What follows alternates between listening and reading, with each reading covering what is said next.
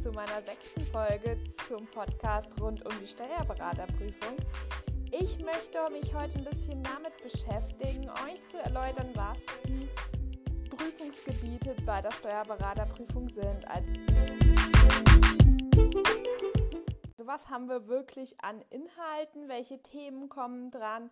Wo sind so ein bisschen die Schwerpunkte? Ähm, ich kann das natürlich nur aus meiner Sicht erläutern, weil ich natürlich nicht jetzt jedes Jahr dabei war. Ich kann das nur demnach erläutern, was ich so an Klausuren geschrieben habe, was ich gehört habe, was ich zusammengetragen habe. Also ich habe mich damit schon relativ intensiv beschäftigt, weil ich eben ausloten wollte, was jetzt genau ähm, drankommt. Wahrscheinlich, weil man kann im Endeffekt nicht alles lernen. Das ist halt was, was ihr euch auf jeden Fall merken müsst. Ihr werdet nicht alles lernen können und man sollte sich wirklich meines Erachtens auf die Gebiete konzentrieren und die wirklich drauf haben, die wahrscheinlich drankommen. Bei mir kam dann Realteilung dran. Da habe ich mich nicht ordentlich darauf vorbereitet. Das hat mich dann kalt erwischt. Dafür habe ich mich aber bei den meisten Gebieten gut vorbereitet gefühlt, weil sich doch die meisten irgendwie in irgendeiner Art und Weise wiederholen, wenn man genug Altklausuren eben gerechnet bzw. geschrieben hat. Also aufs Klausurenschreiben will ich dann ein anderes Mal eingehen. Jetzt ähm, will ich eigentlich erstmal die drei Klausurtage ähm, vorstellen mit den jeweiligen Themengebieten. Also jeder, der sich ja ein bisschen damit beschäftigt hat, wird wahrscheinlich wissen, dass es drei Prüfungstage gibt, die direkt hintereinander sind. Und an den einzelnen Prüfungstagen werden eben unterschiedliche Themen abgeprüft und unterschiedliche Steuerarten. Und Deswegen sollte man da sich vielleicht auch so ein bisschen darauf vorbereiten, an welchem Tag eben was geprüft wird. Aber das lernt man dann auch relativ schnell ähm, kennen, indem man eben die Übungsklausuren schreibt. Also wie schon in der letzten Folge gesagt, immer wichtig ist Übungsklausuren schreiben. Denn dabei lernt ihr am meisten und vor allem auch die Routine in der Klausur, weil tatsächlich bleibt nicht allzu viel Zeit zum Plättern oder Denken. Also es ist auch nicht so schlimm, wie ich schon oft gehört habe, dass man überhaupt nichts nachschlagen kann. Das finde ich jetzt nicht. Aber allzu viel Zeit hat man dazu auch nicht. Also der Prüfungstag 1 sieht so aus, dass es im groben um Verfahrensrecht geht, um Umsatzsteuer und um Erbschafts- bzw. Schenkungssteuer. Also in der Regel kommt ein Erbschaftssteuerfall dran. Ich hatte jetzt einen Schenkungssteuerfall, aber das unterscheidet sich ja nicht so enorm. Ähm, aber im Detail ähm, sieht es so aus, dass bei der Ab also dass im Verfahrensrecht dann die Abgabenordnung im Mittelpunkt steht, zusammen mit der Finanzgerichtsordnung. Und hier sind dann verschiedene Themen relevant. Ich würde sagen, ähm, ich nenne einfach mal die wichtigsten, also die ich jetzt so im Kopf habe ähm, was so die Themenschwerpunkte sind. Ganz wichtig ist hier ähm, die Berichtigung von Verwaltungsakten und auch die Berechnung der Festsetzungsfrist, ähm, die Änderung von Steuerbescheiden. Dann kommt öfter auch mal ein Thema zur Außenprüfung dran, also es war eine Außenprüfung oder sowas. Das ist, sind so Themen, die wirklich wichtig sind. Dann kommt oft auch wirklich ein Teil ähm, zur Finanzgerichtsordnung dran. Also es sind nicht viele Seiten hat das Gesetz, aber da kommt es dann trotzdem öfter mal drauf an. Ähm, so Randthemen sind eigentlich noch ähm, Steuerfestsetzungsverfahren, die Zuständigkeit der Finanzämter, ähm, Zinsen, die da entstehen können, Haftungsrecht oder auch was zum Vollstreckungsrecht, wobei das dann auch eher selten ist außergerichtliche Rechtsbehelfsverfahren und solche Themen. Und was auch noch oft wichtig ist, ist eben eine Steuerstraftat. Das kam bei mir auch dran. Also das Steuerstrafrecht sollte man sich auch ein bisschen anschauen. Ähm, Steuerstrafrechtsverfahren kann auch drankommen, aber Steuerstrafverfahren sind jetzt eher nicht so relevant. Bei mir kam dann ähm, tatsächlich eine Steuerstraftat dran. Ich kriege aber den Fall gar nicht mehr so zusammen, aber es ließ sich ganz gut lösen, fand ich. Ähm, das sind eigentlich so die Themen, die ich jetzt sagen würde, die bei der Abgabenordnung bzw. im Teil Verfahrensrecht am relevantesten sind. Da muss man halt auch manchmal so ein bisschen noch ein paar andere Gesetze zitieren oder sowas, aber das findet man eigentlich immer auch ganz gut in seinen Gesetzestexten drin, was man dann da schreibt. Ich finde gerade bei der Abgabenordnung kann man sich gut am Gesetz ähm, langhangeln. Der nächste Teil am ersten Prüfungstag ist ja dann Umsatzsteuer, wie ich schon gesagt habe.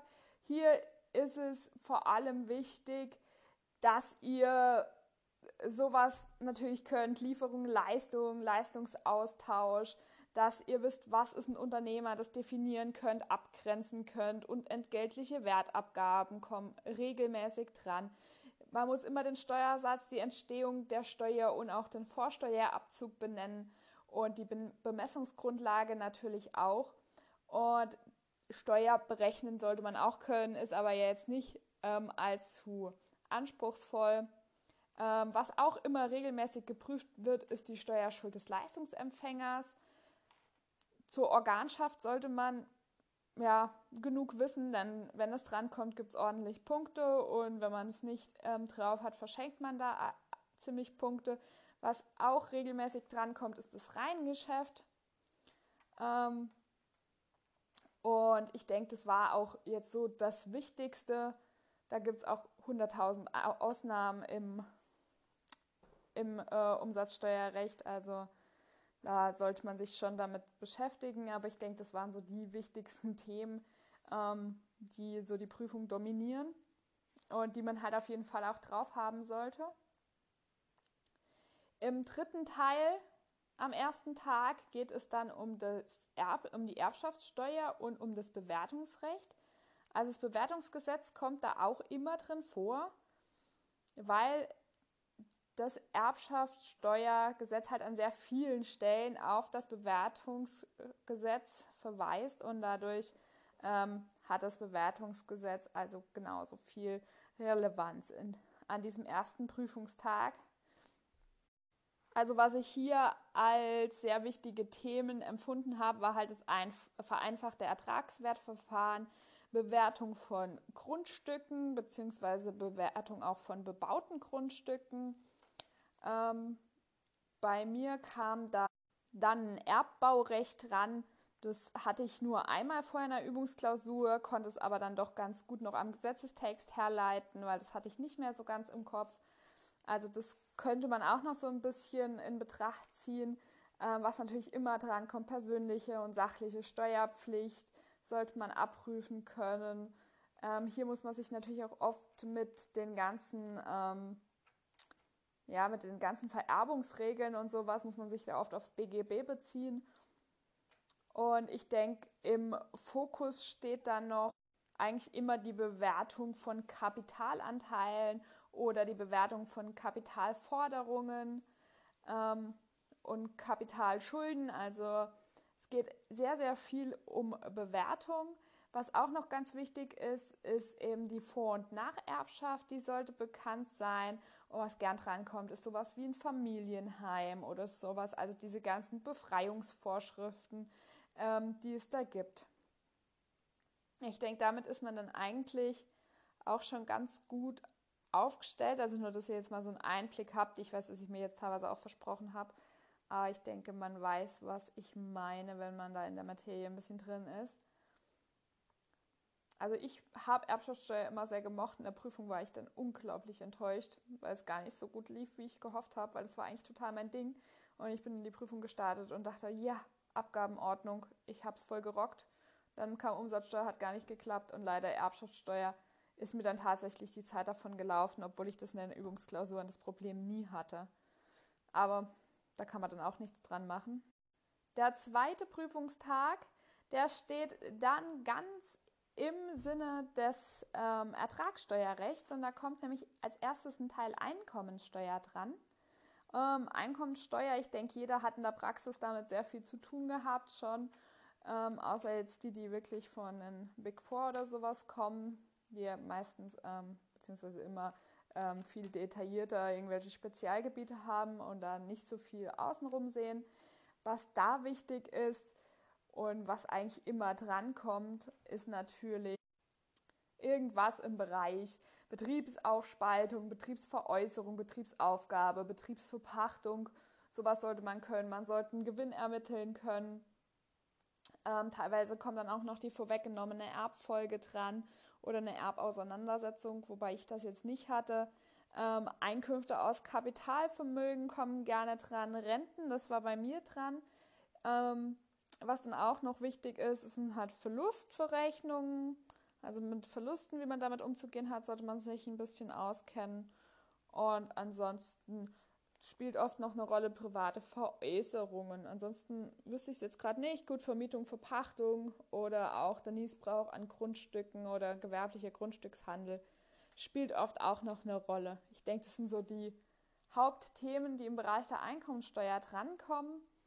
Ähm, Im Bereich der Gewerbesteuer ist es nicht immer gegeben, ob wirklich ein Gewerbesteuerteil drankommt. Bei mir war einer dran. Da hat man natürlich wieder das klassische Schema, persönliche Steuerpflicht, sachliche Steuerpflicht. Ähm, das sind halt die Sachen, die man drauf haben soll. Es kommen dann immer verdeckte Gewinnausschüttungen dran oder verdeckte Einlage. Oder auch oft kommt auch eine Organschaft dran. Das sind so die Sachen, die man drauf haben soll. Ähm, auch das Ende der Steuerpflicht sollte man bedenken, also Liquidation oder auch ähm, sich mit Teileinkünfteverfahren auseinandersetzen, weil das kommt da immer dran. Aber ich finde, Gewerbesteuer ist gerade so ein Gebiet, wenn man da ein paar Klausuren gerechnet hat, dann geht das zack, zack, dann fließt einem das nur so von der Hand. Da brauche ich jetzt nicht mehr so viel ähm, zu sagen. Das, was ich jetzt eben gesagt habe, das gilt genauso auch für die Körperschaftssteuer. Was dann auch noch öfter drankommt, ist das Außensteuerrecht und das internationale Steuerrecht. Also da kam bei mir ziemlich viel davon dran gefühlt, weil ich mit dem Thema ähm, gar nicht so im Reinen bin. Also mit dem internationalen Steuerrecht ähm, kam mir das doch relativ viel vor. So viel hatte ich in den Übungsklausuren nicht in internationalem Steuerrecht und habe da auch so in der Praxis keine Berührungspunkte damit. Und dann kommen wir auch schon zum letzten Tag. Also am letzten Tag ähm, geht es eigentlich nur um, um das Bilanzsteuerrecht. Und zwar, das heißt quasi um Buchführung und Bilanzierung. Und dann kommt immer noch ein ähm, Teil zur Umwandlungssteuer dran. Aber an sich geht es die ganze Zeit nur um Buchführung und Bilanzierung. Man muss Buchse äh, Buchungssätze können, äh, man muss Bilanzen aufstellen können und so weiter. Also ich denke, die wichtigsten Themen da, das ist eigentlich so eine Masse an Themen, da kann man gar nicht mehr so genau sagen, was da wichtig ist. Was man auf jeden Fall beherrschen sollte, ist natürlich die Gewinnermittlung nach 4.3, ein Wechsel der Gewinnermittlungsart, Bilanzierungsgrundsätze, ähm, Beteiligungen oder Erträge aus Beteiligungen kommen oft dran. Eine Bilanzberichtigung kommt eigentlich oft dran, das kam bei mir auch dran, oder eine Bilanzänderung. Ähm, da gibt es verschiedene Besonderheiten bei Personengesellschaften Kapitalgesellschaften, die sollte man auch können. Ähm, ansonsten ist es eigentlich ziemlich breit gefächert. Was da noch ähm, eigentlich wichtig ist, ist immer, dass man halt auch zuordnen kann ähm, zum Privatvermögen oder was zum Betriebsvermögen gehört. Also da sollte man sich einig sein. Das ist aber eigentlich auch immer relativ gut an den Altklausuren zu erkennen. Und dann kommt eben eigentlich immer noch irgendeine Aufgabe zum Umwandlungssteuerrecht oder halt vielleicht auch mehr. Ähm, hier steht eigentlich immer im Fokus der Paragraph 20 bis 23 Umwandlungssteuergesetz. Also da geht es um die Einbringung eines Betriebs oder von einem Teilbetrieb oder Mitunternehmeranteil in eine Kapitalgesellschaft, immer gegen die Gewährung von Gesellschaft, Gesellschaftsrechten. Und oder auch der Paragraph 24 Umwandlungssteuergesetz, der kommt auch oft dran. Das ist dann halt die Einbringung eines Betriebs, Teilbetriebs oder Mitunternehmeranteils in eine Personengesellschaft. Das kam bei mir dran, glaube ich. Doch, das kam bei mir dran. Und manchmal kommt auch noch der Paragraph 25 Umwandlungssteuergesetz dran. Das ist dann ein Formwechsel. Und ansonsten, ja, das sind so die Hauptbestandteile. Also man sollte auch noch die anderen Teile des Umwandlungssteuergesetzes ähm, kennen, aber ich denke, damit ist man dann auch schon mal ganz gut aufgestellt. Also es sind auf jeden Fall die, die Themen, die man auf jeden Fall beherrschen sollte. Ähm, da habe ich leider einen Fehler gemacht in der Aufgabe, obwohl ich das wirklich hätte können, wunderbar können. Ich habe es vor allem in der Übungsklausur hinbekommen und dann nachher in der Prüfung habe ich mich irgendwie verhaspelt oder was überlesen. Keine Ahnung, auf jeden Fall hat es am Ende nicht so ganz geklappt. Aber wird hoffentlich nicht zu, allzu schlimm sein. Ja, und es sind dann eigentlich so die Prüfungsthemen, die drankommen. Also man sieht schon, es ist sehr umfangreich. Die ganzen Themen haben natürlich noch Unterthemen und so weiter. es sind auch nur die Themen, die jetzt äh, für mich irgendwie im Fokus standen, dass man die drauf hat. Ähm, aber natürlich ist es unendlich. Das, die Thematik ist unendlich und äh, hört es eigentlich gar nicht auf. Also man kann da immer weiter lernen. Deswegen habe ich eigentlich mich immer nur auf diese Sachen so fokussiert und hat eigentlich auch das Gefühl, dass ich damit ganz gut gefahren bin. Ich hoffe, dass ich euch mit dieser Übersicht über den Inhalt in der Steuerberaterprüfung so ein bisschen ähm, informiert habe und euch so ein bisschen die Angst vielleicht auch davor genommen habe. Also wenn man sich darauf fokussiert, geht es eigentlich. Man darf halt irgendwie den Fokus nicht verlieren. Und ich hoffe, ihr schaltet die nächste Folge wieder ein und ich wünsche euch einen wunderschönen Tag und bis dann. Tschüss.